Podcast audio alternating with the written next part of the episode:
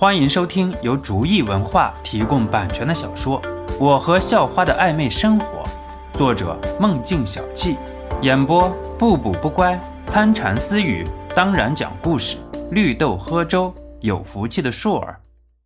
第一百五十二集，小诺，你说说你的想法呗。教官笑着对肖诺说道：“现在的教官看来，就像是一个捍卫正义的使者。”当然，这只是看来。虽然最后捍卫的是正义，那是因为正义在肖诺那边。如果是正义在冯华飞那边，教官基本上就是和稀泥了。我没什么想说的，真的就是真的，假的就是假的。要不把崔福黎学姐叫来说说？肖诺建议道。听了肖诺的话，教官又一次高看了肖诺一眼。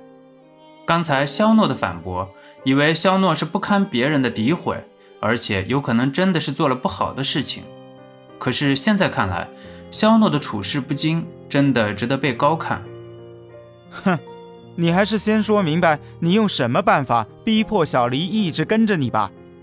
你现在就算把小黎叫来，肯定也会为你说话。你觉得这样自欺欺人、掩耳盗铃，真的好玩吗？冯华飞冷哼了一声，把戏码演得栩栩如生。似乎肖诺就是那个逼良为娼的恶人。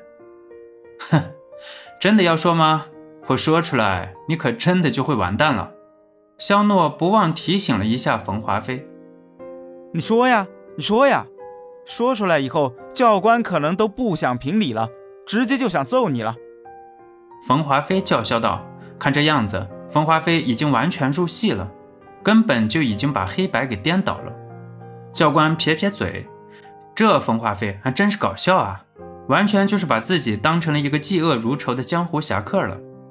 先不说自己根本就不会站在冯华飞这边，而且冯华飞根本就是个骗子。更关键的是，教官有自知之明，自己根本打不过肖诺的。第一啊，我家里和崔福林学姐家里有生意往来；第二，我们现在只是朋友。肖诺没好气地说道。只是肖诺现在已经气度很好了，可是也架不住冯华飞三番两次挑衅。我呸！没见过你这么不要脸的。冯华飞恶心道：“你老实点。”教官训斥道。被教官训斥了，冯华飞稍微收敛了一点。就是普通的朋友，他为什么进你的寝室？你们做了什么？还有，为什么被我发现了要打我？就因为你武力高，能打，你能打过教官吗？冯华飞嘲讽道。教官也是一口口水顶在喉咙上，本来这一口口水是想吐出来的，不过因为这是公共场合，而且还是在饭桌上，那样实在是太恶心了。寝室又不是自己一个人的，就算是带一个女生进去，又能怎么样？说这个冯华飞没脑子，那现在看来。那是夸奖他了。想要形容冯华飞啊，人类现在的语言已经没有能力形容了。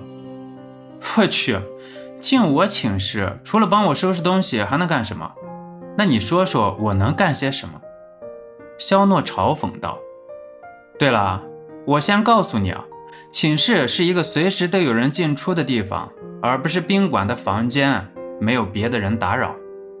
肖诺知道冯华飞指的是什么。所以故意点了出来，目的也是想要嘲讽冯华飞没有脑子。啊，冯华飞没怎么住集体的寝室，都是在外边自己一个人住，这样也就习惯了，整个屋子就是自己的节奏。没想到这次习惯性的这么想了。不过冯华飞也不想要落下风，继续硬着嘴巴说道：“那那你说说，你为什么要打我？”你打我不是心虚是什么意思？你确定我打你了？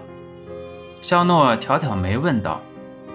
你没打我，那我还能自己打自己啊？我又不是脑子里有翔。冯华飞说道。教官皱了皱眉，这要是肖诺真的打了冯华飞，那这件事情就不好说了。肖诺，这到底怎么回事？教官显得有点严肃，看了教官的表情。肖诺叹了口气：“教官这个人还是很正直的。如果就是真的男欢女爱的事情，教官什么都能理解；如果是仗着功夫好就欺负别人，那教官是绝对不能忍的。肖诺知道，还是解释明白的好。于是，肖诺就把那天发生的事情给教官讲了一遍。当然，整个的重点是当时冯华飞和两个狗腿子，一共三个人一起打自己，结果被自己躲开了，然后三个人自己打了自己人。听了肖诺的解释，教官原本紧皱的眉头也是舒展开了。教官一直都对自己看人的眼光很自信的，显然这次还是没有出现失误。没有了顾虑，教官一脸轻松地对着冯华飞说道：“这就是你说的被人家打了，用不用我帮你把打你的人教训教训？”教官指的当然是冯华飞的狗腿子。本集播讲完毕，感谢您的收听，喜欢请点击订阅加关注，下集更精彩。